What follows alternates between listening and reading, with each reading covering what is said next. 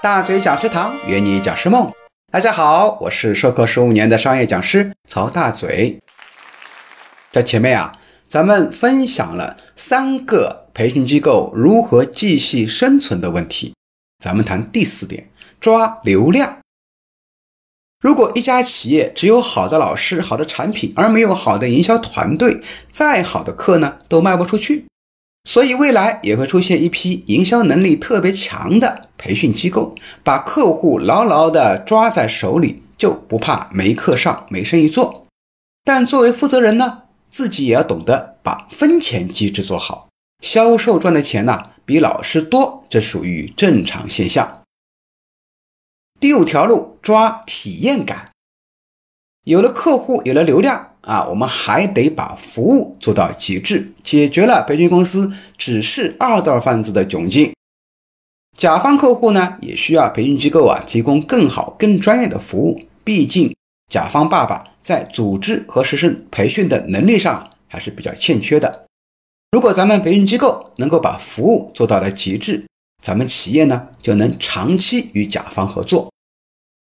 第六条路，转型线上。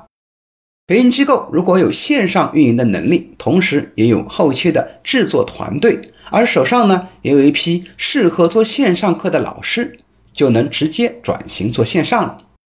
线上课目前来说呢，虽然还不能完全取代线下课，但未来的发展速度啊不容小觑。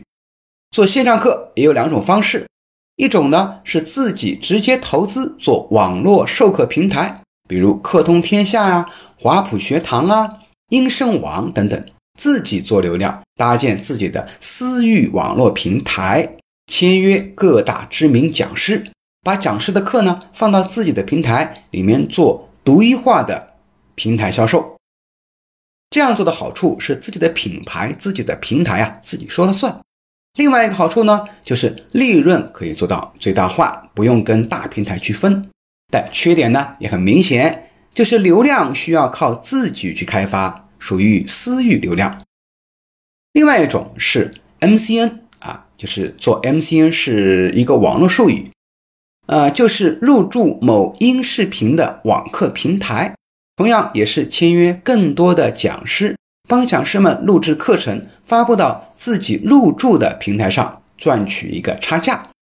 MCN 呢，也是把培训公司啊开到了网上。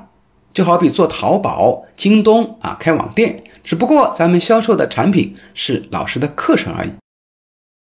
和自己做网络平台最大的区别呢，做 MCN 就是有公域流量作为入口，只要咱们的产品好，坚持做，再带点营销手段，肯定能够越做越好。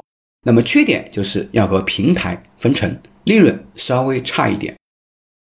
做 MCN 的前提条件呢有两个，一个是有一家正常运营的培训机构，第二呢是已经跟各个老师签约了。有些平台呢规定至少你手里面要有五位签约的老师啊才能够入驻。适合开 MCN 的网络平台有很多，比如说网易云课堂啊、腾讯课堂啊、今日头条啊、西瓜视频、荔枝微课，还有音频的喜马拉雅和。呃，蜻蜓等等。